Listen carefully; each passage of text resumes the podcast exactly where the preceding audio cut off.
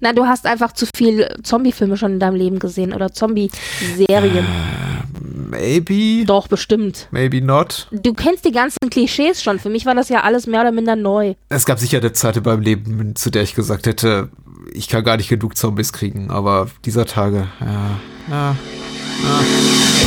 Nimm die Fernbedienung in die Hand. Komm vorbei, zeig ihnen, dass wer an sie denkt.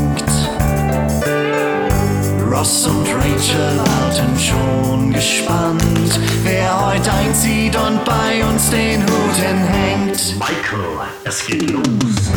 Wo Schimanski mit Jack Bauer spielen geht. Mutter Beimer macht mal Ferien. Da wo niemand in Vergessenheit gerät. Hier in unserem kleinen Heim Herzlich willkommen zu einer neuen Folge von Ein Heim für Serien. Und heute wollen wir einer Serie ein Heim geben, bei der man sich vielleicht nochmal überlegen sollte, ob man der wirklich ein Heim geben will. Denn wir sprechen heute über The Walking Dead zusammen mit Patrick Hallo, Britt-Marie. und mit mir, genau.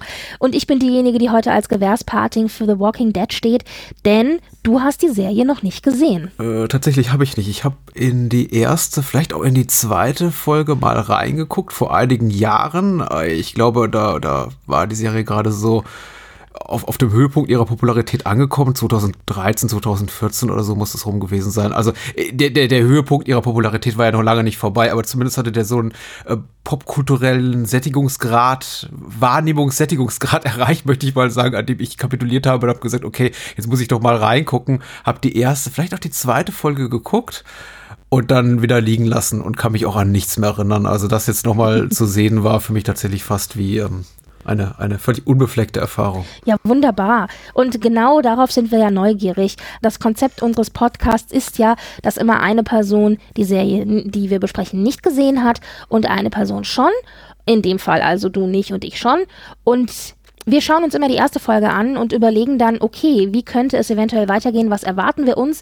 Und das ist immer ganz spannend, insbesondere natürlich aus der Perspektive desjenigen, der es nicht kennt, weil er vielleicht Ideen oder Vorstellungen hat, die gar nicht dem entsprechen, was am Ende dabei rauskommt. Also da ist natürlich auch eine gewisse äh, Spannung da und ich bin auch immer sehr neugierig und jetzt gerade auch bei The Walking Dead äh, bin ich gespannt, was du der einen oder anderen Figur vielleicht äh, an, an Lebensweg mitgibst, wobei wir uns natürlich hier in einer Zombie-Apokalypse befinden.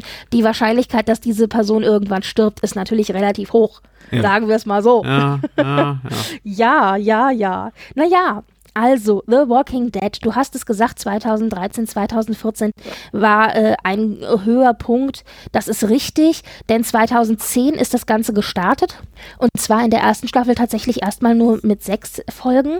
In den späteren Staffeln dann äh, gab es äh, wesentlich mehr Folgen, in der Regel immer mit 13. Aber jetzt zum Beispiel in der letzten Staffel, denn die Serie läuft tatsächlich noch, gibt es 24. Und die Staffel ist in drei ähm, Halbstaffeln oder Drittelstaffeln geteilt worden. Ähm, das fand ich als Zuschauer irgendwie ein bisschen verwirrend, weil ich jedes Mal nur irgendwie las Staffel 11, Staffel 11, Staffel 11 und ich dachte, haben wir nicht letzte Staffel schon Staffel 11 gehabt? Ach ja, richtig, die haben ja gesplittet. also aktuell sind wir in Staffel 11 und das wird definitiv die letzte Staffel von The Walking Dead sein. Oder ist sie schon abgeschlossen, wenn es zum Aus äh, zur Ausstrahlung dieser Folge hier kommt? Hm. Nein, es, Nein. Äh, noch läuft sie. Also auch wenn, äh, also obwohl vielleicht könnte es, es könnte sein. Also entweder läuft sie jetzt eben gerade so in den letzten Zügen oder aber sie ist tatsächlich schon vorbei, weil wir sind jetzt am Anfang des dritten Drittels. Okay, Ja. das war mein unbeholfter Versuch, äh, top aktuell hier zu sein, so zu tun, als ob wir hier äh, drei, drei Stunden vor Ausstrahlung aufzeichnen. Aber Ja, Leute, Podcasting funktioniert anders. Man kann auch mal Wochen im Voraus aufzeichnen. Das sind ja die, die geheimen Tricks des Podcasting, wisst ihr? Hätte ich jetzt nicht verraten sollen, verdammt. Du hörst es, elf Staffeln ist schon lange und mittlerweile gibt es ein ganzes The Walking Dead Universum. Es gab diverse Spin-offs tatsächlich von dieser Originalserie und es wird auch noch weitere Spin-offs geben. Also es sind mindestens noch drei weitere Serien, die kommen werden und Filme tatsächlich auch noch. Das heißt, äh, wir bewegen uns jetzt wirklich in einem ganz großen Franchise. Und das Ganze basiert ursprünglich auf einer Comicreihe von äh, Robert Kirkman, Tony Moore und Charlie Adlert, wobei Robert Kirkman der Kopf hinter der Story ist und auch sehr bekannt mittlerweile, also gerade mit The Walking Dead auch als Serie, da war er teilweise in das Drehbuchschreiben involviert und ist immer wieder auch ans Set geholt worden und so, also das war alles sehr kongenial, auch wenn er natürlich nicht der Kopf hinter der Serie an sich war. Und basierend eben auf dem Erfolg des Comics und auf der Qualität der Story des Comics oder der ersten paar Hefte hat dann tatsächlich äh, die Serie gleich die komplette erste Staffel bekommen. Das heißt, man hat nicht erst eine Folge getreten, dann geguckt, wie findet das Publikum sie, mhm. sondern man hatte von Anfang an sechs Folgen. Natürlich war das ein kleiner Run, also sechs Folgen sind ja nicht so viel.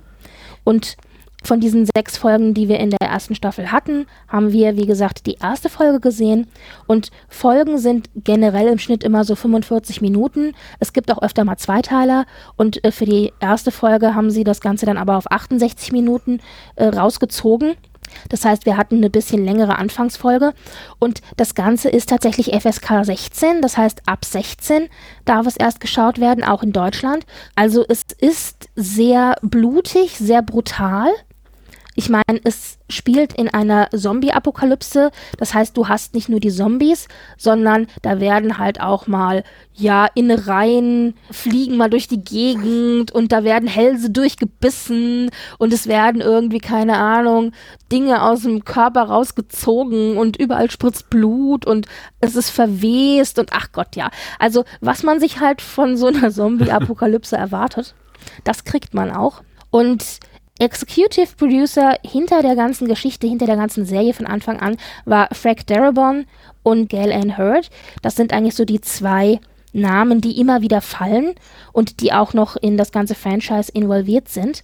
Aber Darabont selber war nur in der ersten Staffel der Showrunner der Serie und hat in der ersten Staffel auch Drehbuch, Drehbücher geschrieben und Regie geführt für die ersten drei Episoden und später dann hat er den Posten des Showrunners abgegeben. Das hat dann Scott Gimple gemacht. Also das auch als Stichwort im Walking Dead-Universum eigentlich jemand, den man auf jeden Fall kennt. Und ab Staffel 9 dann Angela Kang. Lustig ist ja tatsächlich, obwohl lustig ist das falsche Wort, aber ähm, ich bin selber von mir ein bisschen überrascht, dass ich diese ganze Geschichte um das Hackmack hinter den Kulissen rund um die Person von Frank Darabont tatsächlich mitbekommen habe, ohne ja. die Serie aktiv geguckt zu haben, weil das war ja schon ein kleiner Eklat. Also du sagst, er hat das abgegeben, aber er wurde ja, so ist sein Wortlaut, ja. rausgeschmissen und hat sich mhm. jetzt erst, glaube ich, letztes Jahr, auch das habe ich jetzt so Klatschpresse seitig mitbekommen, auf einen wirklich lukrativen Deal dann oder eine Abfindung geeinigt, glaube ich, mit AMC in, in, einer, in einer dreistelligen Million, Millionenhöhe, mhm. weil sie ihn eben ja, wohl ja. unrechtmäßig da rausgebootet haben.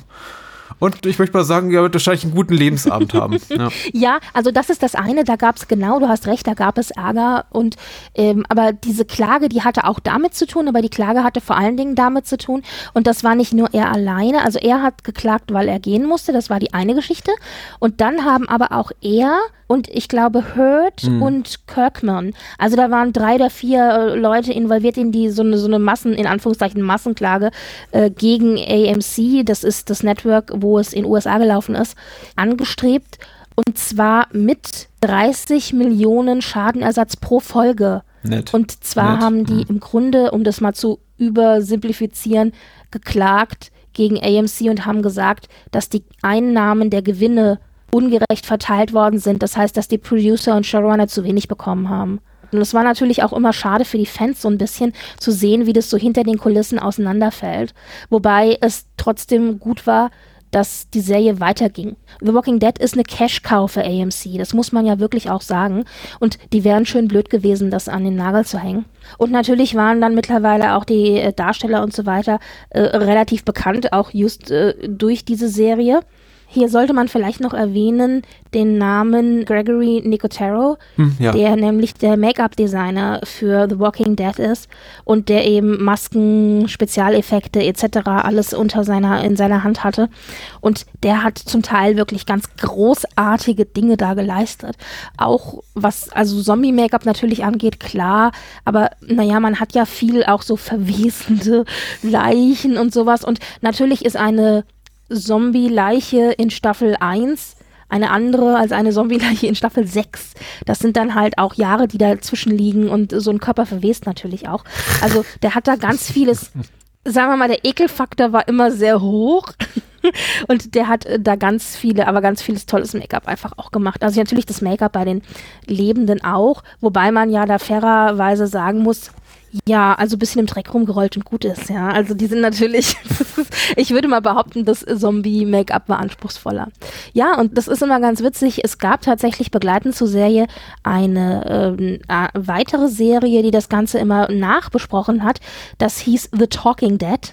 Was natürlich aha. sehr schön passte immer zu The Walking Dead. Und das ist eine Talkshow oder ein Podcast? Oder? Ja, das war eine Talkshow. Aha. Das ist, glaube ich, auch ein Podcast, aber äh, das war eine Talkshow mit Chris Hardwick. Das fing immer an mit so einer halben Stunde Nachbesprechung zur jeweiligen Folge.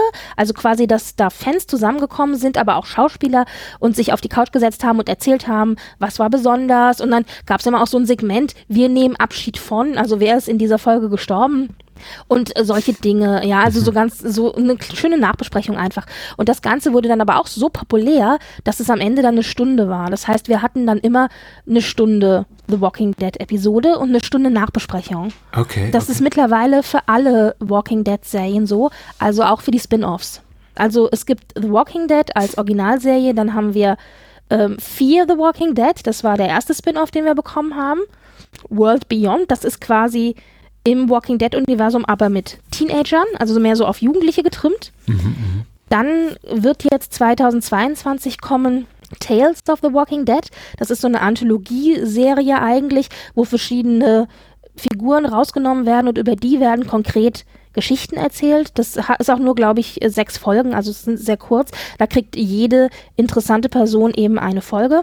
Und dann wird es 2023 ein Spin-off geben, Isle of the Walking Dead.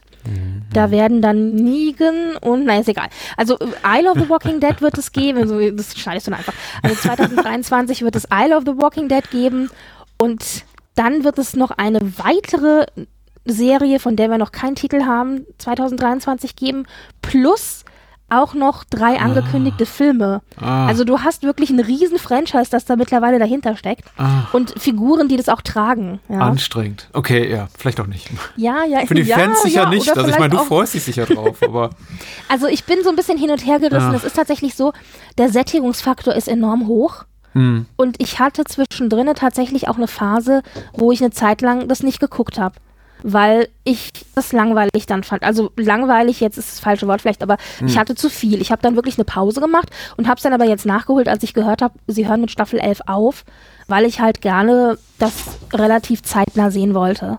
Und dann dachte ich, du kannst nicht nach so vielen Jahren The Walking Dead nicht die letzte Staffel gucken. Also schon alleine, um da einen ordentlichen Abschluss zu bekommen. Mhm. Ja. Und die erste Folge, die wir uns heute angeschaut haben, die legt es vielleicht noch gar nicht so richtig nahe, dass da so ein Riesenuniversum folgen äh, würde.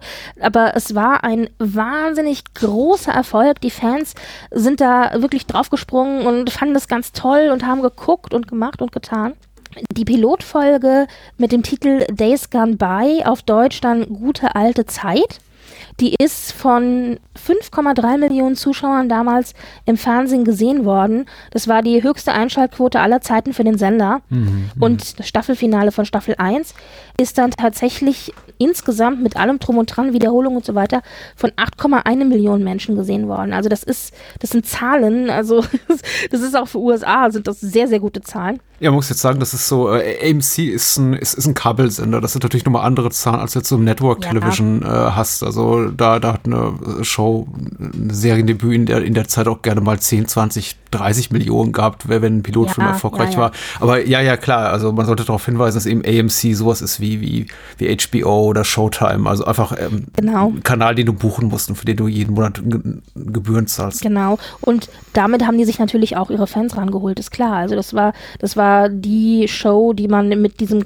Kanal verbunden hat. Also ich kannte den ehrlich gesagt vorher auch nicht. Also für mich ist es auch der Heimatkanal. Ach stimmt, du hast ja nie Breaking Bad Dead. geguckt. Okay, stimmt. Richtig. Und Mad Ja, Men wahrscheinlich irgendwie- auch nicht, ne? Richtig, ich habe Ah, okay. Mad Men habe ich mal angefangen, aber das fand ich zu langweilig, ehrlich gesagt. Und Okay. Breaking Bad habe ich nie geguckt, genau. Stimmt, das war auch bei AMC, hast du recht. Jetzt, wo du es sagst, das hatte ich gar nicht auf dem Schirm, genau. Ja, aber für mich war das, wie gesagt, ich habe halt nur The Walking Dead geguckt. Für mich war das eben Heimatkanal von The Walking Dead. Auf jeden Fall war diese erste Folge super erfolgreich. Die Fans haben das, äh, ich sag jetzt mal, geguckt, geschaut, konsumiert wie geschnitten Brot. Die Premiere war 2010 und dann im November 2010 kam das Ganze auch nach Deutschland. Und hier muss ich dich kurz mal fragen, und wenn du das nicht weißt, dann können wir das auch schneiden, aber es ist verkauft worden an Fox Channel. Und in allen Quellen, die ich gefunden habe, hieß es immer, es ist in Deutschland auf Fox ausgestrahlt worden. Wir haben ja kein Fox, aber zu Fox gehört natürlich Premiere, was heute Sky ist. Ja. Und ich weiß, dass The Walking Dead lange, lange Jahre auf Sky gelaufen ist, exklusiv. Aber ich weiß nicht, das habe ich irgendwie nicht rausfinden können, ob auch das, diese erste Folge auf Sky gelaufen ist, weil immer in den Quellen von Fox gesprochen wurde. Sagt dir das irgendwas? Das Fox, ist das ein extra Kanal, von dem Nee, ich nichts tatsächlich weiß? nicht. Also es gibt ja immer diese, äh, Sky hat diese Channel-Pakete, ne? Also Ja, ja. Disney, Fox und so weiter. Mittlerweile eh alles äh, eingekauft vom. Disney-Konzern, gehört eh alles Ach so, ja, zusammen. okay. ja. Aber ich habe auch keine Ahnung, wie das funktioniert. Dann gibt es ja. Ja. auch noch irgendwie diese, diese, diese Channel-Pakete, die die Telekom verhökert in diesen ganzen Magenta-Paketen, wie sie mittlerweile heißen. ja, also, es ist so kompliziert. Ich lese auch oft von Sendern, von denen ich nie gehört habe, wenn ich so Wikipedia oder IMDb-Einträge gucke und da steht dann da, debütierte 2013 auf blubdiblub. Und ich denke mir, was? Nie gehört? Was ist das für ein Sender? ja. Aber nein, ich kann dir die Frage nicht beantworten. Mhm. Keine Ahnung. Also ich habe mich dann ein bisschen weitergeklickt und wie gesagt, Fox Channel gehörte Premiere, ist jetzt Sky. Und wie gesagt, was ich definitiv weiß, ist bei den späteren ähm, Staffeln, also so drei, vier, fünf etc., da war das so, dass die alle exklusiv immer erst auf Sky liefen. Weil ich nämlich tatsächlich deswegen auch kurz überlegt hatte, mir ein Sky-Abo zu holen. Wa- Denn da war es tatsächlich so, dass die zeitnah gelaufen sind. Die sind mit einem Tag versetzt auf Sky ausgestrahlt worden. Das war noch vor Netflix. Also bevor es Netflix gab. Und dann dachte ich so, geil, geil, geil, geil. Das erste Mal, dass wirklich was zeitnah kommt. Das war ja immer das Problem in Deutschland für mich, dass nie was zeitnah war. Das dauerte immer ewig, bis die Staffeln es nach Deutschland geschafft hatten, auch wegen der Synchro und so. Und Sky hat dann einfach Untertitel draufgeklatscht, deutsche Untertitel und raus damit. Deswegen denke ich mal, vielleicht war es dann tatsächlich Sky. bin kein Sky-Fan, würde niemals, niemals was Gutes über die sagen, aber sie sind gut dafür, Serie zeitnah zum US-Release rauszubringen. Das stimmt, ja. Ja, also wie gesagt, Drehbuch und Regie von dieser ersten Folge war bei Frank Darabont und das Ganze war eine Stunde sieben lang, beziehungsweise eben 67 Minuten. Ja, und äh, was haben wir zu sehen bekommen? Da frage ich dich doch jetzt einfach mal. Was haben wir zu sehen bekommen? Hm. Während du, ge- gebe ich jetzt gerne zu, gesagt hast, hier äh, Einschaltquote so und so und war ein riesiger Erfolg für AMC, habe ich geguckt, was hat denn zeitgleich ähm, Breaking Bad, die ja auch schon eine Serie, die noch nicht auf dem Höhepunkt ihrer Popularität angekommen war, die damals in der dritten Staffel lief, so für Quoten gehabt auf AMC. Die hatten rund 1 bis 1,2 Millionen Zuschauer pro Folge. Ja, das ist natürlich im direkten Vergleich, da hat allein schon der Pilot 5 Millionen gehabt. Ja, ne? und also- später dann halt 8 mit Wiederholungen, ja. Genau, Breaking Bad hat ja extrem davon äh, profitiert, dass es dann in den äh, spät, späteren Folgen, äh, späteren Staffeln dann auf Netflix ausgestrahlt wurde und Netflix einfach ganz groß wurde und plötzlich alle gesagt haben, oh, Breaking Bad, coole Serie, nie von gehört, jetzt gucke ich bei alle alten Folgen nach. Aber während Breaking Bad zum Beispiel lief, das vergisst man heute gerne auch mal, war die Serie nicht besonders erfolgreich, also zumindest bis zur fünften Staffel nicht. Da war natürlich Walking Dead schon eine andere Hausnummer, ja. Worum geht's? Also erstmal muss ich sagen, die Namen haben mich echt angeturnt. Greg Nicotero kenne ich so als alter Horrorfilm-Fan natürlich aus äh, vielen tollen Horrorfilmen der 80er, 90er Jahre, wo er eben begonnen hat mit seiner Karriere, äh, angefangen mit George Romero, äh, schon Zombie-Filme zu machen wie Day of the Dead, äh, den ich sehr liebe. Das darf man doch schon nicht sagen, weil der ist beschlagnahmt. Und dann sage ich mal Das sowas gut, wie. dass du das jetzt sagst, weil ich habe das einfach so, ja, also tatsächlich sagte mir der Name auch was, aber als Nicht-Horror-Fan-Gucker eigentlich, ja. Er ist ein sehr etablierter Effektsman, äh, was praktische Effekte betrifft, genau, hat bei Tanz der Teufel 2 mitgearbeitet, bei den Nightmare on Elm Street Filmen, späteren äh, Geschichte aus der der Schattenwelt, ähm, aber eben auch sowas gemacht, im, im Mainstream-Produktion gearbeitet wie Misery. Also das äh, gepömmelte Bein da hier von James Caan geht auf seine, seine Kappe. Den, den Film hast du nicht gesehen, ne? Du magst keinen Horror. Richtig, ja, ich Okay. habe nicht. Okay, nicht ja, dann, ja. dann hast du einen, einen der, der, der wahrscheinlich innerhalb seiner Karriere legendärsten äh, Effekte nie, nie gesehen. Aber guck dir eines Tages mal Misery an und ähm, du wirst dich vor Schmerz krümmen. So. Okay. Zurück zu The Walking Dead. Ja, sehr prominente Namen er erstmal, aber Frank Darabont natürlich auch, ich glaube zumindest Oscar nominierte, aber kommerziell auch sehr erfolgreicher Regisseur von sowas wie Shawshank Redemption und, und dergleichen. Gail Ann Hurd kannte ich natürlich hier von ihrer Zusammenarbeit mit James Cameron, ist ja Producerin von Aliens und, und Terminator und, und The Abyss und ich glaube auch vom zweiten Terminator. Ich bin mir nicht ganz sicher. Auf jeden Fall so in den 80er, 90er Jahren eine der, der absoluten Schwergewichte in der Actionfilmproduktion. Also wenn da der Name Gail Ann Hurd stand, dann bin ich ins Kino gerannt. Also und deswegen habe ich schon, also ko- komisch, dass ich so spät erst zu der Serie kam. Jetzt habe ich die geguckt, worum geht's? Ähm, wir haben einen, einen Sheriff oder einen De Deputy Sheriff, den sehen wir in so einer Art Prolog vor dem Vorspann, wie ein kleines Zombie-Mädchen erschießt. Dann Schnitt zurück. Ich glaube, ja, genau, in, in, in vergangene Zeit, worauf, glaube ich, auch der, der, was, glaube ich, auch der Titel referenziert mit dem gute alte Zeit, Days Gone By. Also von wegen einige Wochen vorher, wobei ich glaube, wir sehen keine Texttafel. Nein, nein, tun wir nicht. Wir sind einfach Schnitt, dann sind wir ja im vermeintlichen Vorher. Das muss man sich selber dann zusammenreimen. Genauso im Einsatz wiederum Andrew Lincoln, die Figur, die wir bereits kennen aus dem Prolog an der Seite eines Kollegen, der wird gespielt von John Bernthal, den ich kannte aus seinem späteren Einsatz hier für den Netflix Punisher. Das wurde auch gecancelt irgendwann die Serie, aber ich dachte auch, ach, noch so ein bekanntes Gesicht. Es wird einem relativ schnell klar, die sind da im Einsatz und die Zeit ist eben nicht die gleiche, die Zeitebene. Es gibt auch keine Zombies, die sind sehr damit beschäftigt, einen Räuber oder Raubmörder oder wie auch immer da dingfest zu machen. Und, und es gibt einen tollen Autocrash, es gibt eine Schießerei. Rick heißt seine Figur, genau, Andrew Lincolns Mhm, genau, Figur, Rick die Grimes. landet im Krankenhaus, ähm, komatös, Kollege, äh, Blut gebracht von seinem Kollegen, äh, erwacht wieder und dann haben wir einen riesigen Zeitsprung. Auch über den wird, glaube ich, nicht genau gesagt, wie lange das ist. Also wir können nur mutmaßen, es sind seitdem mehrere Tage vergangen. Das wird eben illustriert durch einen äh, eine verwelkte Blumen in einer Vase, die er da in seinem äh, Krankenhausbett äh, stehen hat. Also wir merken einfach schon, da ist ein bisschen Zeit vergangen. Und aber hier für, für Rick selber anscheinend kaum welche, weil er redet mit seinem Kollegen, als hätte er gerade den Raum verlassen. Dabei ist er vermutlich schon seit Tagen oder Wochen nicht mehr darin.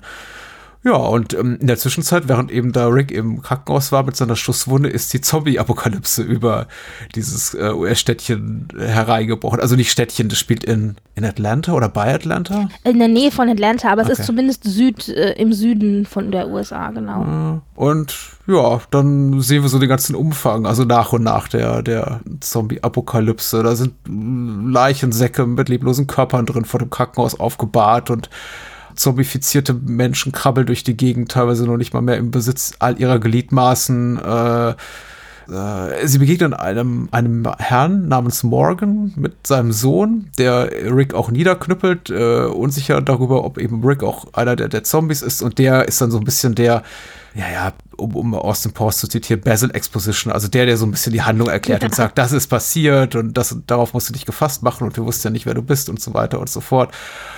Ja, erfahren einfach so ein bisschen über das Szenario, was sich da gerade abzeichnet, eben in dieser Welt. Dann passiert noch einiges, aber ich habe ein bisschen, äh, glaube ich, den Anschluss daran verloren oder nicht ganz nachvollziehen können, warum er tut, was er tut. Also sie brechen dann beide auf, gehen äh, getrennter Wege, ziehen weiter, sie landen dann irgendwie, vor, freuen sich über eine schöne heiße Dusche.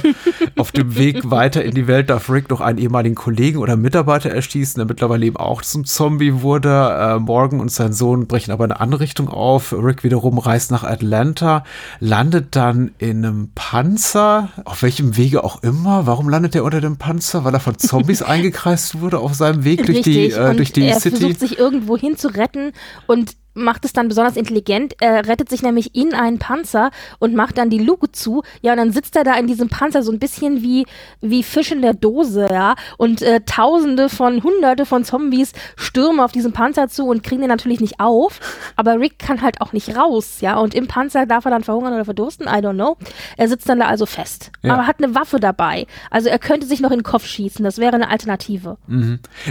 Es gibt doch so kurzen Moment, wo die Waffe an seinen, seine Schläfe, also den Waffenlauf an seine. Schläfe hält und äh, er sagt irgendwie, I'm, I'm sorry, glaube ich, murmelt den Namen seiner Frau und steigt dann aber in den Panzer und das ist so ein Moment, der dauert ungefähr nur eine halbe Sekunde und ich dachte mir, okay, wollte er sich jetzt erschießt oder nicht? Also wer das nicht, Ja. wenn er darüber Genau. nachgedacht hat, Also- das war ein, ein sehr, sehr schnelles Ja. Nachdenken, ja. diese, diese Szene, die ist auch irgendwie völlig verwirrend. Ich hatte die auch gar nicht mal so auf dem Schirm. Als ich das jetzt mir nochmal angeguckt habe für heute, habe ich so gedacht, habe ich was verpasst? Haben die da geschnitten? Also ich habe echt erst gedacht, die haben da irgendwie einen Schnitt gesetzt oder so. Aber äh, nee, nee, das war wirklich nur so ein kurzes. Ich habe mal kurz für drei Sekunden gedacht, ich bringe mich um und dann habe ich mich doch anders entschieden. Ja. Äh, ja. Wir, wir, wir so sehen aber so, auch, dass es da noch Menschen gibt, außer eben Morgan, äh, seinen Sohn und Rick, äh, nämlich seinen ehemaligen Kollegen, der offenbar auch überlebt hat. Den sehen wir in weiter Ferne mutmaßlich. Äh, der wird dann auch angefunkt von Rick zwischenzeitlich auf dem Weg nach Atlanta. Und da sehen wir eben, dass da noch andere Leute überlebt, überlebt haben und eben auch Menschen, die äh, Rick kennt, nämlich seinen, seinen Partner. Ja, genau. Vor allen Dingen wichtig dabei ist nämlich, wir sehen eben eine Gruppe von Überlebenden, in, wo der ehemalige Arbeitskollege von Rick, also auch Sheriff oder Sheriff Deputy äh, namens Shane, mit dem wir ihn ja vorher auch in der guten alten Zeit, als alles noch gut war, im Gespräch gesehen haben, den sehen wir dann quasi hinterher mit einer Gruppe von Überlebenden und da ist wichtig, die Frau und das Kind, die in dieser Gruppe der Überlebenden mit dabei sind, das ist Ricks Frau und sein Sohn. Ach so, okay, das habe ich natürlich nicht begriffen. Also Ach. Laurie und Carl. Und, äh, und die sind halt offensichtlich geflohen aus der Stadt zusammen mit äh, dem, dem Arbeitskollegen äh, des Mannes, eben mit, also mit Shane. Und äh, man weiß also, die haben überlebt. Und das ist auch das, was wir sehen, wo du gesagt hast, wir, äh, es wird noch ein bisschen was erzählt, aber du hast irgendwie den Anschluss verloren. Also ich, ich äh, löse es kurz mal auf. und zwar, morgen sagt ihm dann, dass bevor alles den Bach runtergegangen ist, äh, haben sie die Info bekommen, dass es in Atlanta ein großes Refugee-Zentrum geben soll, wo sich also Leute hinflüchten können. Und da haben die Militär und Nahrung und Medikamente und hätten alles im Griff. Und deswegen äh, wollten sie eigentlich nach Atlanta. Und bei Morgen ist dann eben was dazwischen gekommen. Ähm, also seine Frau ist gebissen worden und konnte dann nicht weiterreisen. Die hatte dann eben Fieber und war körperlich dann nicht dazu in der Lage. Und deswegen sind die halt da jetzt geblieben, wo Rick ihn dann getroffen hat. Und dann meint aber Rick, okay, ich bin auf der Suche nach meiner Frau und meinem Sohn und ich bin mir sicher, die haben überlebt. Und das weiß er, weil er ist ja dann quasi in sein eigenes Haus eingebrochen und hat da eben festgestellt, dass ähm, Klamotten gefehlt haben und dass Fotos und Fotoalben weg sind. Und er geht also davon aus, dass seine Frau und sein Sohn das alles zusammengepackt haben und abgehauen sind.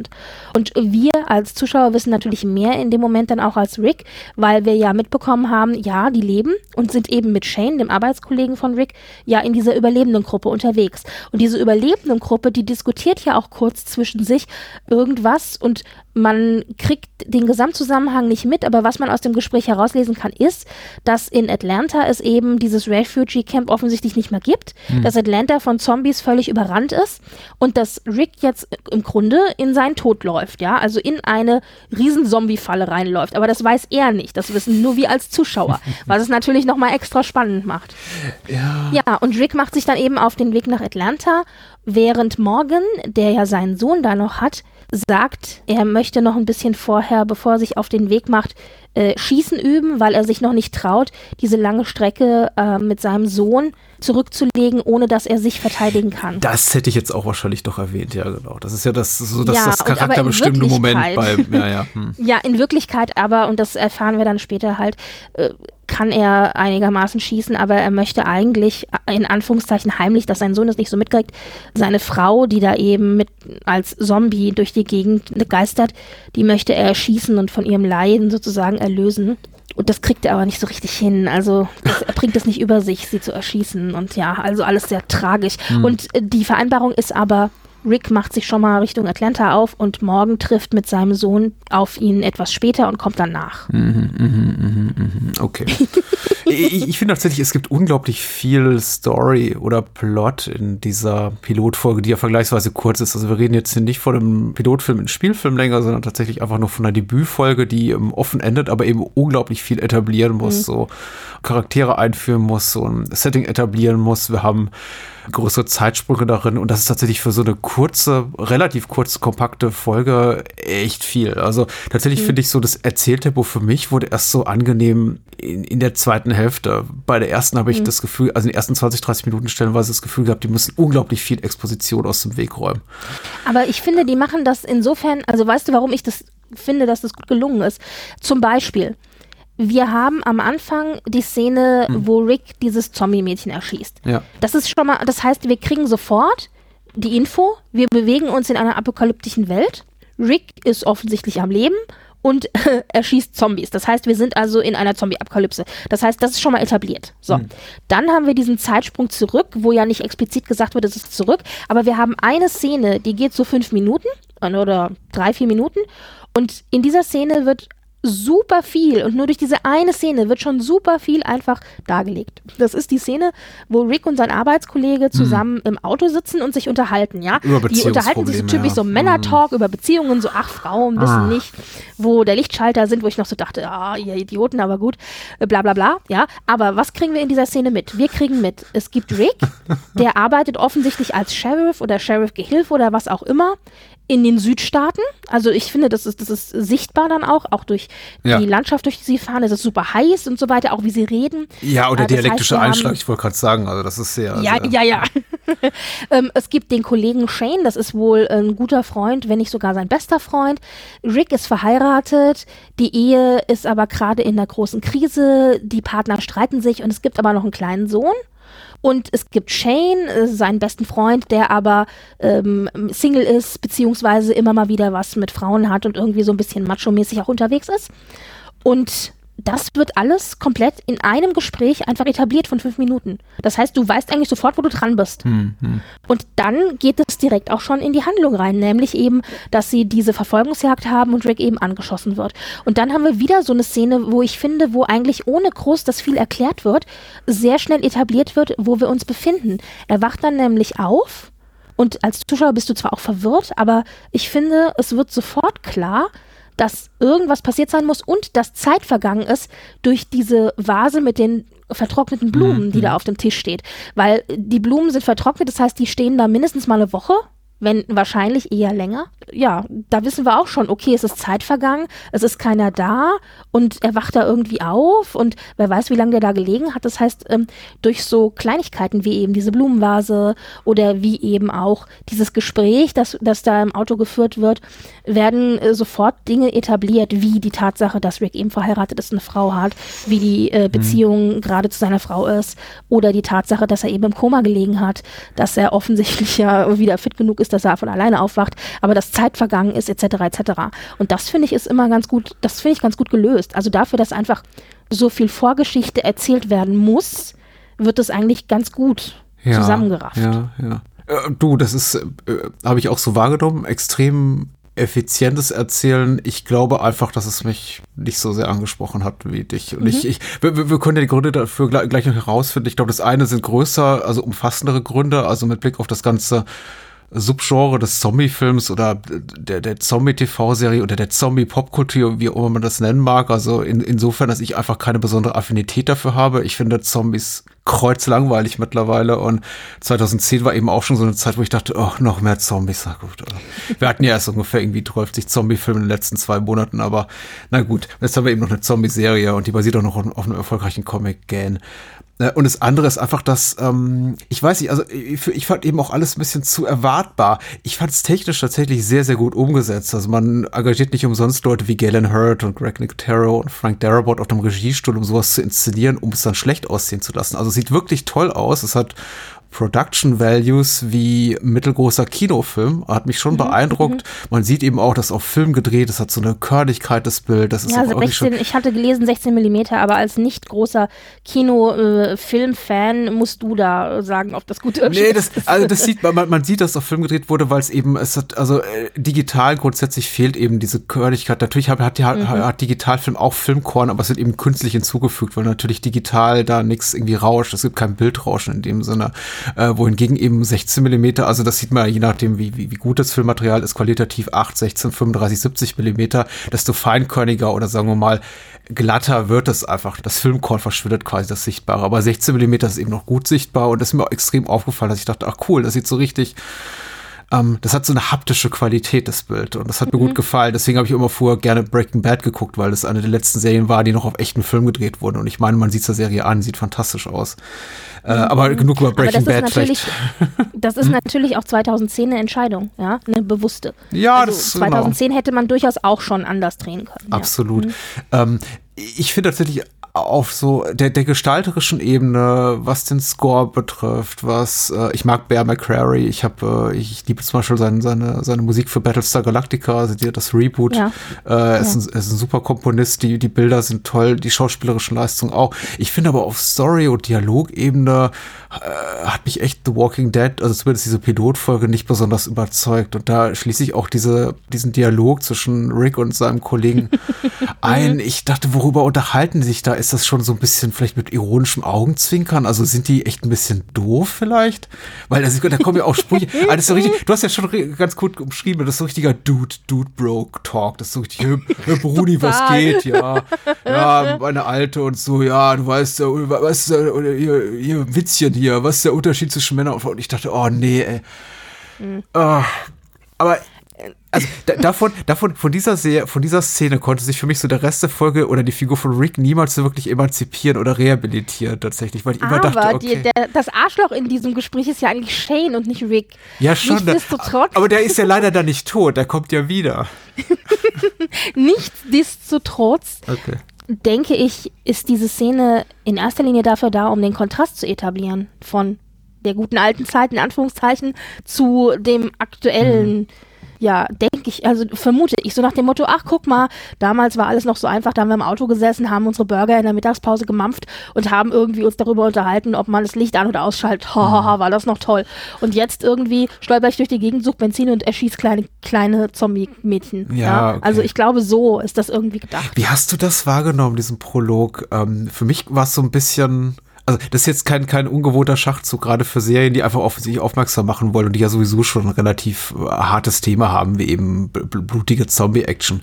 Aber ich fand so ein bisschen, also die, dieser, auch in der Art und Weise, wie es inszeniert ist, mit dieser Zeitlupe und diesem Blutgesplatter, ähm, schon so ein bisschen Edgelord-mäßig. Also so eine Serie zu starten mit, ach guck mal, hier ist ein erwachsener Mann und der erschießt irgendwie ein acht, neun, zehnjähriges Mädchen mit einer Blutfontäne ja in Zeitlupe. Ist. Das will man ja zeigen. Also das ja. ist ja eigentlich ein Monster in dem Moment. Ja, ich weiß nicht. Ich fand auch diese ganze Inszenierung von von von dem Mädchen als Zombie irgendwie ein bisschen irritierend, weil es wird tatsächlich später dann noch anders gemacht. Was ich übrigens sehr gut finde in der Serie und das ist auch in dieser Szene so. Du hast oft Einstellungen aus Winkeln, die man nicht so erwartet. Mhm. In diesem Fall wird quasi aus dem Blickwinkel von Rick gefilmt, wie er unterm Auto durchguckt und nur die Füße auf der anderen Seite sieht, die in so, ähm, ja, so Kinderhausschuhen stecken mhm. und da mhm. so lang schlurfen. Und dann bleibt ja das Zombie-Mädchen kurz stehen und hebt ein Teddybär auf. Und das fand ich irgendwie total irritierend, weil in dem Moment ja man denkt, dass dem Zombie irgendwas bewusst sein muss, aber eigentlich geht man ja davon aus, das ist nicht bewusst. Also warum hebt ein Zombie ein Kuscheltier auf? Weißt du, was ich meine? Es ergibt ja, keinen Sinn. Ja. Das, das fand ich wirklich, ich dachte, Moment, was? Hä? da hat irgendwie einer, glaube ich, nicht richtig mitgedacht. Ach Aber so, ja. Das, das ist auch später nicht, also warum sollte ein Zombie ein Kuschel, das ergibt keinen Sinn. Wenn das Mädchen irgendwie noch ein Mädchen wäre, dann würde es Sinn ergeben oder ein Mensch oder was auch immer. Aber als Zombie, ja, auf, auf der anderen Seite wird später dann noch gesagt, dass die Zombies manchmal, ähm, und das, komischerweise wurde das hier nicht gesagt, aber ich bin mir sicher, ich habe diese Szene im Hinterkopf irgendwo, die muss irgendwo noch kommen jetzt in den folgenden in den folgenden Folgen, wo gesagt wird, dass die Zombies manchmal, wenn die sich in der bekannten Umgebung, in der sie gelebt mhm. haben, bewegen, dass die manchmal zurückkommen an den Ort, an dem sie lange gelebt haben, dass da irgendwas im Gehirn doch noch das gespeichert haben muss, was auch erklärt, warum morgens Frau immer wieder versucht, in das Haus reinzukommen, ja. in dem sie mhm. gestorben ist. Das, ich weiß, da gab es eine Szene, da bin ich mir sicher. Jetzt bin ich mir ehrlich gesagt nur nicht sicher, ob es wirklich im, in der Serie war oder im Comic. Aber ich weiß, dass es erklärt wurde. Und da dachte ich, ach ja, guck, das ergibt Sinn. Das würde dann halt eben auch Sinn ergeben mit dem Mädchen, das ihr Kuscheltier aufhebt.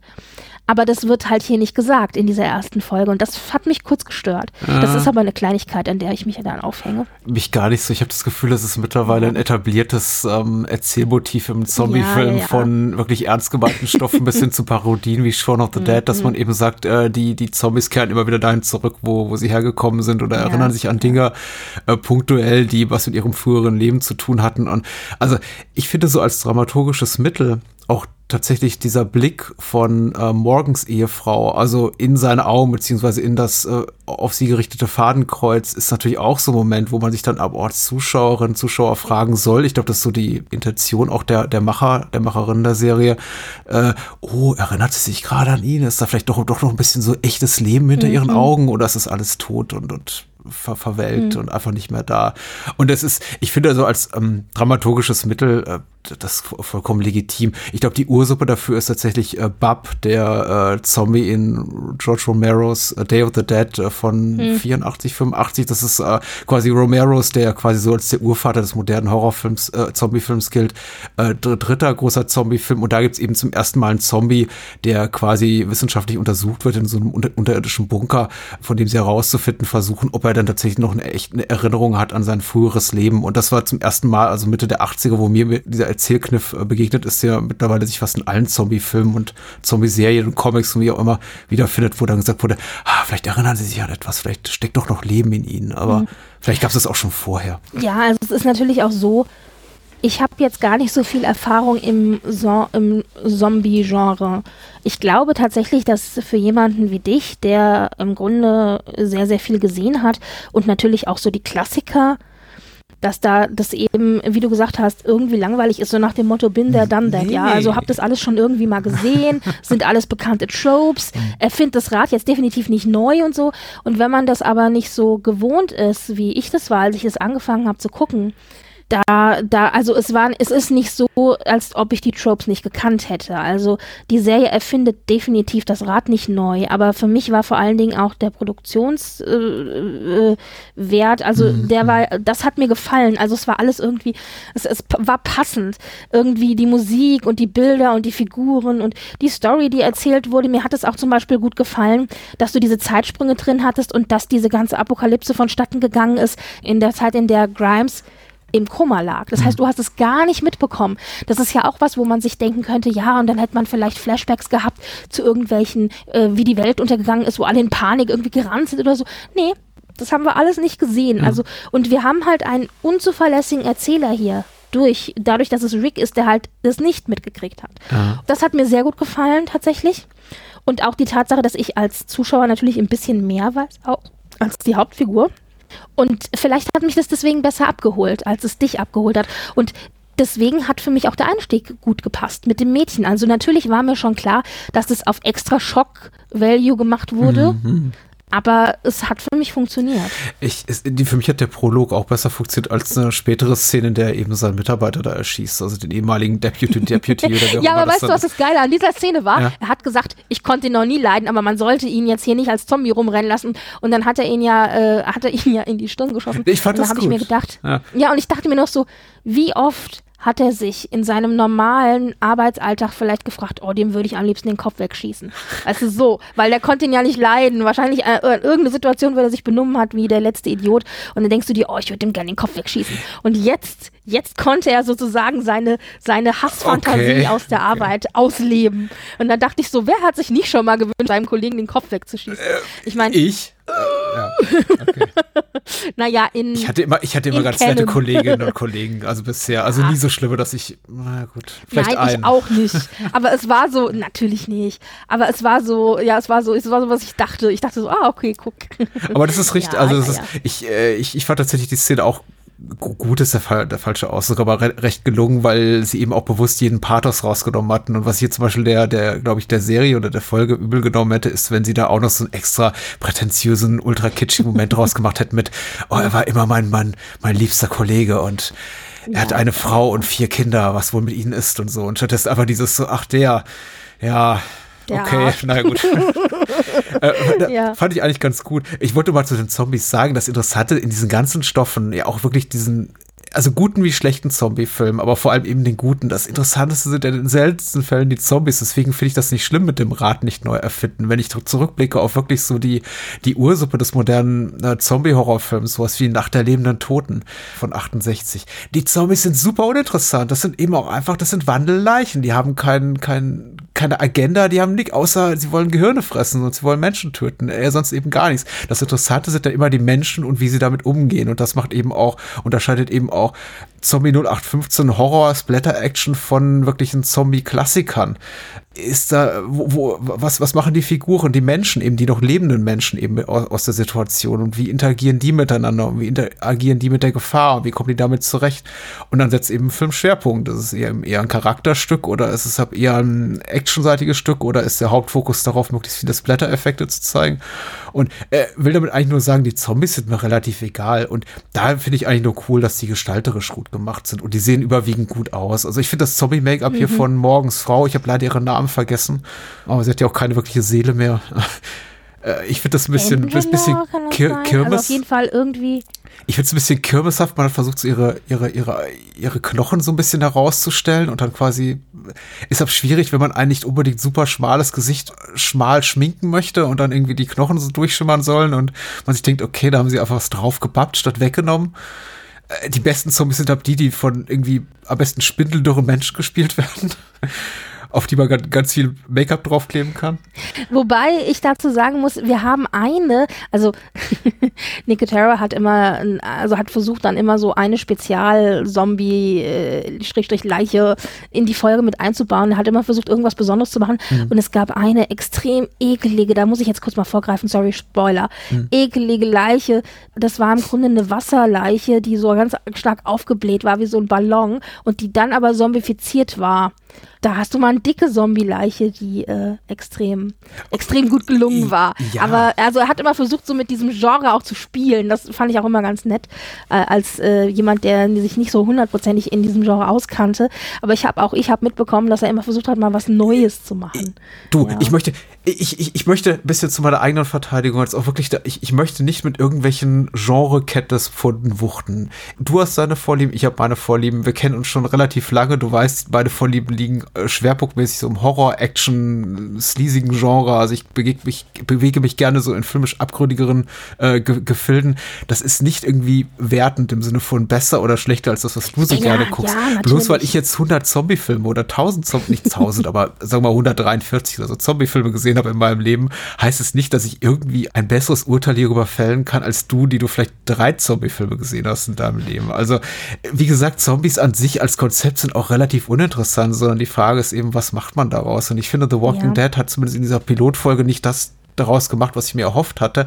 Es ist aber mhm. auch was, was mich positiv überrascht hat, im Sinne von, ach, damit hätte ich jetzt nicht gerechnet, eine eine andere Serie oder eine andere Pilotfolge als die, die ich erwartet hatte. Denn ich kenne von The Walking Dead, habe immer nur diese äh, Promo-Motive mit einem riesigen Cast von irgendwie 20, 30 Leuten, die da alle stehen. Und äh, ich hab, hätte nicht damit gerechnet, dass ich tatsächlich hier ein ja relativ fokussiertes Charakterstück kriege, nämlich viel mehr außer Rick und Morgan und äh, diese kurze Szene mit den mit den Überlebenden, ja. Äh, ja, kriege ich ja nicht tatsächlich, also an Personal geboten. Das ist, ist, sehr klein gehalten tatsächlich. Es ist super runter reduziert, aber natürlich insofern auch ganz spannend weil man sich trotzdem als Zuschauer dann am Ende fragt, zumindest habe ich mich das gefragt, also erstens natürlich, was passiert mit Rick, das ist natürlich die große Frage, aber was ist vor allen Dingen auch mit seiner Familie, also was ist mit seiner Frau, was ist mhm. mit seinem Sohn, was ist mit seinem Arbeitskollegen, die ja eben in dieser überlebenden Gruppe ist, also mit was, was passiert mit denen? Und natürlich klar, was ist mit morgen, also Aber interessiert dich das wirklich, wissen? nachdem eben Rick diese Geschichte erzählt, irgendwie mit dem Lichtschalter Na, also, und so, da willst die du überlebende Gruppe interessiert mich nur so, nur so, äh, nur so ein bisschen, aber morgen möchte ich gerne wissen, ob der es schafft und ihn einholt oder was mit ja. dem und seinem Sohn passiert. Aber was natürlich, was ich auf jeden Fall am dringendsten wissen möchte, und das ist nämlich das Ende von dieser Folge, ist, Rick hat sich ja dann in den Panzer gerettet ja. und die Tür sozusagen zugemacht. Und dann sitzt er in diesem Panzer, wo es auch ähm, Funk gibt. Ja. Und dann hört er eine Stimme über Funk, die ihn quasi anfunkt und sagt, hey du. Und, und es ist so, wer ich? Was? Und er so, ja, du da, im, der sich in den, in den Panzer gerettet hat, du Idiot. So nach dem Motto, wieso warst du so doof und hast dich in den Panzer gerettet? Das heißt, da spricht offensichtlich jemand mit ihm und funkt ihn an und sieht das.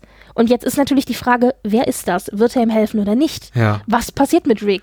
Äh, ja, so halt. Also da möchte ich gern wissen, wer das ist. Ihr könnt jetzt drüber ja. spekulieren, aber kann ich natürlich nicht erraten, außer es wäre jetzt eine super prominente Stimme, von der ich sage, ach hier, das ist doch der. Ah nee, an der Stimme habe ich es auch nicht erkannt, also keine äh, Ahnung. Ja. Es ist ein, es ist ein gutes Cliffhanger-Ende. Es ist jetzt aber auch nicht das, was mich dazu verleitet hat, die Serie weitergucken zu wollen. Aber natürlich, ja, neugierig macht schon. Wobei natürlich die Tatsache, dass wir vorher weitere Überlebende der Zombie-Apokalypse kennenlernen, das Ganze so ein bisschen entschärft, also diesen Überraschungseffekt entschärft. Also nicht mehr der Moment. Aber zumindest sind die ja nicht in Atlanta, weil Atlanta ist ja, wie schon gesagt, offensichtlich eine große Zombie-Falle. Ja, aber hier auch Morgan und sein Sohn leben in einem ansonsten, wie es scheint, ausgestorbenen ja. Vorort, also wo zumindest keine Menschen mehr leben. Aber mhm. na gut, ja. Nee, das kannst du nicht verraten. Äh, aber ich nehme an, also du kannst nicht verraten, wer da am anderen Ende des Mikros ist, aber äh, Rick ist schon so die Hauptfigur der Serie, oder? Der bleibt uns Ja. Rick ist Darf die? Hauptfigur. Das, Okay. das kann man so sagen. Ja, auf jeden Fall. Um Rick, es gibt dann noch andere Figuren, die dazukommen, aber die scharen sich sozusagen alle um Rick. Also es etabliert sich dann, das kann ich voraussagen, das kann man auch, das ist auch kein großer Spoiler. Du sagst ja selber, man sieht immer nur so Promofotos mit großen Gruppen. Es etabliert sich dann eine Gruppe von Überlebenden, die sich um Rick scharen, sozusagen als Anführer. Und äh, darum geht es dann in der restlichen Serie, ja. Was wir hier übrigens in dieser ersten Folge noch haben, und du hast gesagt, es ist ungewöhnlich, dass gleich ganze Staffeln bestellt werden. Und ja, das ist es. Ich meine, auch wenn es nur sechs Folgen waren, es sind immerhin trotzdem äh, sechs Folgen, für die Geld in die Hand genommen wurde. Und da ist es aber tatsächlich so, der Comic war so erfolgreich und hat die Produ Producer so überzeugt, was die Bilder und die Komposition angeht, dass sie gesagt haben, wenn wir uns relativ strikt an den Comic halten, für die ersten sechs Folgen, dann kann da gar nicht so viel schiefgehen, weil der Comic einfach eine gute Qualität hat und super ist. Und das sieht man vor allen Dingen gerade auch in den ersten paar Folgen, also jetzt in dieser ersten Folge sowieso. Du hast so ein paar wirklich ikonische Momente drin oder Momente, die ikonisch geworden sind im Walking Dead äh, Franchise, im Walking Dead Fandom, die jeder Fan irgendwie kennt und die aber zum Teil auch eins zu eins wirklich aus dem Comic übernommen worden sind, wo du den Comic aufschlagen kannst und du siehst genau dieses eine Bild da drinne. Und dazu gehört unter anderem diese Tür, das heißt Ja. im Krankenhaus, wo er rauskommt, da ist ja eine Tür, auf die er zuläuft, da ist ein Schloss, ähm, also eine Metallkette drum und ein Schloss dran und so ein, so ein ähm, Brett durch die Händel durchgeschoben, dass die Tür sich nicht öffnen kann. Und dann steht da halt, don't open, dead inside. Ah. Ja, und dann ist es das erste Mal, wo er ja sozusagen mit den Kom Zombies auch konfrontiert wird oder zumindest sowas ähnliches, weil da schieben sich ja so bleiche Hände mit langen Nägeln durch, Ja, die, ja. durch die Tür, so in der Mitte durch, so. ja. Ja. Es war schon ein Also- gutes Bild, das hat mir schon gut gefallen. Auch, auch technisch Ja, gut gemacht, das ja. ist äh, genau, das ist so eins dieser Bilder, die direkt eins zu eins aus dem Comic genommen worden sind. Und ich finde ein Bild, unter anderem auch noch einmal sind noch mehr Bilder, aber das ist auch so ein Bild, das auch sehr ikonisch ist und das es auch auf die Plakate geschafft hat. Deshalb ist wie Rick, der sich ja später dann, äh, weil er kein Benzin mehr hat, ein Pferd klaut und dann auf dem Pferd reitet, wie Rick auf dem Pferd, also von hinten gefilmt, man sieht ihn also mit vom den Rücken von ihm auf Atlanta zureitet und man sieht also die Skyline von Atlanta und ihn klein im, im Vordergrund auf dem Pferd reitend auf einer Straße, Ja, also ja. auf Atlanta zureitend. Das ist auch so ein ikonisches Bild, das wie gesagt direkt aus dem Comic eins zu eins ist. Das heißt, die haben sich relativ eng wirklich an den Comic gehalten. Mhm. Und das funktioniert auch für die, für die Bilder und für die Bildkomposition. Ja, das ist mir auch schon aufgefallen. Wie gesagt, also was so die Produktionswerte, die Schauwerte betrifft, da Ja. geizt der Film nicht mit Reizvollem. Das ist Und äh, ein weiteres Showwert übrigens, oder ein weiterer Showwert, Bicycle Girl. Äh, so wird sie nur genannt im Fandom. Bicycle Girl war der Zombie äh, beim Fahrrad. Und äh, die bekommt tatsächlich später, das, äh, das fand ich ganz nett, das war noch so ein schönes Gimmick für die Fans, die bekommt später einen, einen kleinen Kurzfilm. Also so ein, so ein Web-Short. Die haben zwischendrin dann immer, wenn, wenn zwischen den Staffeln Pause waren, haben die immer eine kleine Anzahl von Kurzfilmen fürs Netz gedreht und haben die ins Netz eingestellt. Und dann haben die oft Sachen aufgenommen aus den Staffeln, die die Fans vielleicht gut gefunden haben oder wo irgendein Background erzählt werden musste. Und unter anderem wurde dann relativ spät, es hat ein bisschen gedauert, aber so als kleinen Rückgriff äh, wurde dann ein kleiner Short erzählt zu diesem Bicycle Girl. aha, aha. Und äh, das war ganz spannend. Also da waren die Fans auch begeistert und dachten, ach guck, ja. Ich, ich habe so ein bisschen Problem jetzt mit der Serie, weil wir ja am Ende unseres Gesprächs mal zu der Frage kommen, willst du weitergucken oder nicht oder äh, bingen Mhm. oder skippen, wie auch immer. Da ich mir schon bewusst bin, so vage, dass das, was ich jetzt hier gesehen habe, wirklich nicht so das Ende aller Dinge ist. Also ich kenne den Großteil des Ensembles offenbar nicht. Ich bin mir ziemlich sicher, dass von Beginn an die Serie mit einem sehr viel größeren Ensemble beworben wurde. Es gibt auch mindestens eine Figur, die mir aus anderen filmischen Texten bekannt ist, also Norman Reedus hier, der ich weiß nicht, wen hier ist spielt hier in der Serie. Der ist sogar gar nicht aufgetaucht, aber ich, kommt war, irgendwann später. ich ja, weiß, ja. dass er auftauchen wird und ich mochte ihn schon in Boondock Saints sowas von überhaupt nicht. Also ein Schauspieler, der mir einfach super unsympathisch ist und ich immer schlecht finde, egal was ich ihn sehe. Also deswegen auch meine Antipathie oder Voreingenommenheit der Serie gegenüber. So oder so, ich weiß eben, da kommt noch relativ viel, jetzt einfach so aus der Pop, aus der Diskussion in, in Social Media und sonst wo, weiß ich eben, dass das alles super beliebt ist, Menschen total auf die Serie abfahren, noch sehr komplexe Storylines sich da entwickeln, dass auch alles so viel, viel größer wird. Ich habe zudem einfach auch gemerkt, wie du schon gerade wunderbar umschrieben hast, es hängt eben auch in der Inszenierung, in der Ästhetik sehr, sehr am, am Comic-Vorbild. Auch da nehme ich an, das löst sich einfach noch. Also ich mutmaße jetzt einfach mal, das, was ich jetzt hier gesehen habe, ist nicht wirklich so eins zu eins die Serie, die ähm, The Walking Dead in den späteren Folgen und Staffeln wurde. Und deswegen bin ich mir eben nicht sicher. So, eigentlich würde ich jetzt sagen, ist gut, Schluss, reicht mir jetzt. Also dann lieber noch mal The Last of Us spielen oder sowas. Wenn schon Zombies und die kann ich eh nicht mehr sehen, aber vielleicht verpasse ich auch tierisch was, weil da kommt anscheinend noch so viel mehr. Ja. Aber so viel würde sagen, anderes. Ja, definitiv. Du verpasst, du verpasst eine ganze Menge an ganz großartigen Geschichten. Mhm. Es löst sich dann tatsächlich teilweise sogar schon in Staffel 1, löst sich dann von, den- von dem Original Comic Stories, was natürlich auch dazu geführt hat, dass die Fans des Comics begeistert im Fernsehen weitergeschaut haben, Mhm. weil nicht die gleiche Geschichte erzählt wurde. Es wurden bestimmte Stränge aus dem Comics aufgenommen und weitererzählt, aber es wurden teilweise eben auch Sachen komplett anders erzählt. Da sind auch Charaktere dann im Fernsehen gestorben oder am Leben geblieben, die im Comic dann schon irgendwie im ersten Heft tot waren oder umgekehrt. Also das hat halt natürlich dann die allgemeinen Fans äh, wirklich auch bei der Stange gehalten, in beide Richtungen. ähm, es werden noch wirklich, also es kommen eine ganze Menge von Figuren hinzu. Du hast ja hier wirklich, wen hast du getroffen? Du hast Rick getroffen, seine Frau, seinen Sohn, seinen besten Freund, morgen seinen Sohn und das war's. Ja. Und die Frage ist natürlich, glaubst du, dass von denen welche noch später eine Rolle spielen werden? Oder weißt du es zufällig vielleicht sogar? Nein, ich weiß tatsächlich nicht, abgesehen von Andrew Lincoln, der mir eben auf vielen, vielen Promoplakaten Ja, begegnet der ist. steht äh, natürlich im Mittelpunkt. Äh, Die, es ist natürlich gemein, weil ich weiß ein bisschen um die Karriere von John Bernthal und ich weiß, dass er in den späteren Jahren nicht eben dafür bekannt war, bei The Walking Dead mitgespielt zu haben. Deswegen gehe ich mal davon aus, dass er nicht sehr viele Folgen überlebt, also der hier seinen ähm, Arbeitskollegen und Buddy äh, spielt. Äh, weil ich eben von ihm weiß, dass er, äh, wie gesagt, auf, auf den Plakaten bald schon nicht mehr auftauchte und äh, andere Sachen gemacht hat, eben unter anderem den Netflix Punisher und sowas. Also irgendwann fliegt er aus der Serie raus. Ich weiß nicht wann, ansonsten morgen seine Frau. Ich kann mir vorstellen, dass also ich würde jetzt mal tippen, Ricks Frau bleibt eine ganze Weile am Leben, weil sie auch die einzige nennenswerte weibliche Figur, zumindest die, die noch am Leben ist in dieser Pilotfolge ist. Und ich bedenke, mit all dieser, dieser, dieser Pimmelparade hier täte mal eine Frau auch ganz gut.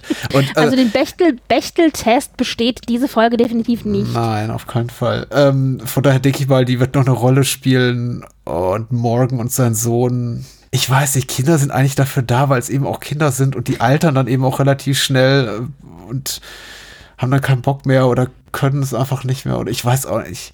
Eigentlich dafür da zu sterben, ganz, ganz tragisch und dann irgendwie ein ganz tragisches Schicksal zu haben und der Papa vielleicht auch. Ich war, also ich kann mir, ich müsste jetzt, also das ist jetzt rein, das ist reine Kaffeesatzleserei, aber ich gehe mal davon aus, dass Rick und seine Frau uns noch relativ lange erhalten bleiben und die anderen, die Figuren, die wir sehen, relativ bald hops gehen. Mhm. Wäre jetzt meine Mutmaßung. Ja, spannend. Sehr, sehr spannend. Also ich kann dir wirklich nur empfehlen, ich, die erste Staffel äh, steigert sich noch, natürlich, es kommen noch andere Charaktere hinzu, aber es dreht sich doch sehr zentral um Nick, äh, um, um, um Rick. Dann ab Staffel 2, wo dann auch, glaube ich, die Showrunner und die Producer und so wussten, es ist ein großer Erfolg, die Fans beißen an, die wollen das sehen, wir kriegen auch mehr Folgen, da fangen die wirklich an, Stories und Story Arcs zu etablieren, die sich tatsächlich komplett bis jetzt zu Staffel 11 durchziehen.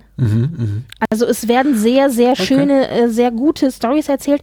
Und es gibt zwei Sachen, die ich noch sagen möchte. Zum einen, was mir halt ganz gut gefällt an der Serie ist, in dem Moment, in dem du als Zuschauer denkst, jetzt weißt du definitiv, wie es weitergeht, weil ist ja irgendwie alles schon mal da gewesen, ist immer derselbe Trope und so, passiert irgendwas, wo du völlig geschockt rausgehst. Und wenn es nur sowas in Anführungszeichen Billiges ist, wie eine Hauptfigur sterben zu lassen. Also der Walking Dead Cast hat einen relativ hohen Run-Through an Hauptdarstellern. also da, die sind eben, die haben keine Angst, wirklich etablierte geliebte Hauptfiguren einfach umzubringen. Einfach so. Und das ist natürlich was, und das heißt aber auch als Fan, du kannst dir nie sicher sein, ob deine Lieblingsfigur, von der du denkst, die, ohne die kann diese Serie nicht stattfinden, das geht einfach nicht. Die ist so etabliert mittlerweile und so wichtig, dass die plötzlich weg sein kann. Ein, ja, weil das eben natürlich auch die Natur der Erzählung ist. Du bist halt in der Zombie-Apokalypse, du kannst halt plötzlich weg sein. Ja, Punkt, aus, fertig, das war's dann, ja. Und auch nicht irgendwie heroisch, dass du dich opferst irgendwie für, für deine geliebte Gruppe oder so. Nee, du warst halt einfach doof, hast kurz nicht aufgepasst und bist dann halt gebissen worden. Punkt, ja, so. Also so ganz sinnlos. Das ist als Fan natürlich auch echt frustrierend, aber auf der anderen Seite entsteht dadurch natürlich auch ein, ein gewisser Show-Value. Also das, das macht dann auch irgendwie, ja, das macht als Zuschauer auch Spaß dann natürlich. Das ist das eine, was mir immer ganz gut gefallen hat an The Walking Dead. Und dann hatte ich tatsächlich einen so ein Gehirnexplodier-Moment, weißt du, so dieses Wow! da weiß ich nicht, ob das daran liegt, dass ich da so naiv an das Thema rangegangen bin. Aber irgendwie habe ich erst so in, ich weiß nicht, Staffel 3 oder 4 verstanden, was auch, glaube ich, recht spät war, aber, ich habe es wirklich vorher nicht, nicht auf dem Plan gehabt. Ich habe erst da verstanden, dass der Titel The Walking Dead sich ja gar nicht auf die Zombies bezieht, wie ich immer dachte, sondern The Walking Dead sind die Überlebenden. Und das war so, so, so ein boah, weißt du, so tausend Lichter aufgegangen. Ich so, oh Gott. Also es ergab so Sinn. Im Grunde bist du ja als Überlebende in der Zombie-Kalypse sozusagen, hast du schon das äh, Kreuz auf dem Rücken. Also Ja. du bist schon angezählt, ja. Und deswegen, ja, The Walking Dead. Und dass es aber eben nicht die Zombies sind, sondern die Menschen. Das ist das, was ich irgendwie war. Ja, das war, für- war, ich, war für mich beeindruckend. Ich so, oh wow. So, das heißt, ihr habt jetzt diesen Aha-Moment schon mal vorweggenommen. Sehr Ja, gut, sehr gut. gut. Ich danke dir. Nee, aber du hast dich wirklich bemüht, tatsächlich. Also, wir haben ja auch, ist ja nicht so, dass wir jetzt das hier so, so komplett kalt starten, dieses Podcast-Gespräch, sondern uns auch vorher schon ein bisschen darüber unterhalten, was machen, äh, was machen wir. Und du hast äh, dich auch sehr darum bemüht, äh, mich, mich anzufixen für diese Serie. Und, äh, aber ich, äh, ich, ich glaube, ich lasse es vorerst sein. Vielleicht kehre ich mal zu, zu dieser Okay. Serie zurück, wenn sie, wenn sie durch ist und ähm, Zombies einfach ein bisschen mehr out sind als dieser Tage. Ja, also aber was ich übrigens noch sagen wollte, weil du gesagt hast, ja, habe ich irgendwie alles schon mal gesehen, das stimmt zwar, aber 2010, glaube ich, war doch so ein bisschen so eine Zeit, wo wir schon länger keinen Zombie-Film mehr gehabt hatten, keinen großen, und wo dann es mal wieder Zeit war, so dass sowas kommt. Also ich glaube nämlich auch, dass diese Serie ähm, einfach Glück gehabt hat vom Timing auch, dass einfach die großen etablierten Filme, die waren jetzt schon ein bisschen her und Zombie-Fans haben gedacht, jetzt könnte auch mal wieder irgendwie was, was Tolles kommen in dem Genre. Und dann kam halt genau eben die Serie. Die hat genauso in so einen Leerraum reingeschlagen. Ich glaube, damit hing das auch zusammen, dass das so erfolgreich war. Ich würde dem vorsichtig widersprechen. Aber, ähm, ich habe nicht das Gefühl gehabt, dass in den letzten plus minus, ich möchte mal sagen, nach dem Dawn of the Dead Remake von Zack Snyder und im Jahr drauf oder im selben Jahr Shaun of the Dead, äh, dem Edgar Wright Film, dass es seitdem überhaupt jemals wieder ein Abklingen gab von von großen Okay. Zombie-Filmproduktionen. Gut. Aber Ja, das ging an mir vorbei. Da Das- gebe ich, das gebe ich zu. das mag auch sein. Es, es, es mag sein und ähm, ich, ich habe nicht Buch darüber geführt, aber ähm, Vielleicht, wenn wir, wenn wir die Aussage korrigieren, für das Massenpublikum, ja, sagen wir so, ich meine, es hat ja auch mich mitgenommen, der eigentlich keine Zombie-Filme schaut. Na klar. Das war für mich auch überraschend, wo ich dann sagte, oh, eigentlich traue ich mich das nicht zu gucken, aber bei 11 Uhr vormittags und Tageslicht geht es. okay. Und dann war ich aber so neugierig, wie es mit, wie, also ich war neugierig darauf, wie diese Story weitergeht. Ich wollte das gerne wissen.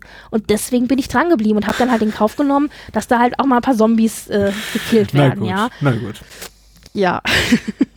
Gut. Gut, gut. Wunderbar. Dann sind wir durch mit The Walking Dead. Du wirst dann wahrscheinlich eher nicht gucken oder vielleicht mal an einem ganz, ganz langen, verregneten Wochenende. Genau. äh, zwischendurch mal. Genau. Dann soll es das gewesen sein und mal schauen. Also wir werden äh, den Zombies freiwillig kein Heim geben bei uns. Du hast es ja schon. Ein Heim in deinem Herzen und hier bei uns im Podcast. Aber mein Herz ist noch nicht erreicht für die, für die Untoten. Eines Tages, ja. Ja, wunderbar. Dann macht's gut. Adios. Tschüss.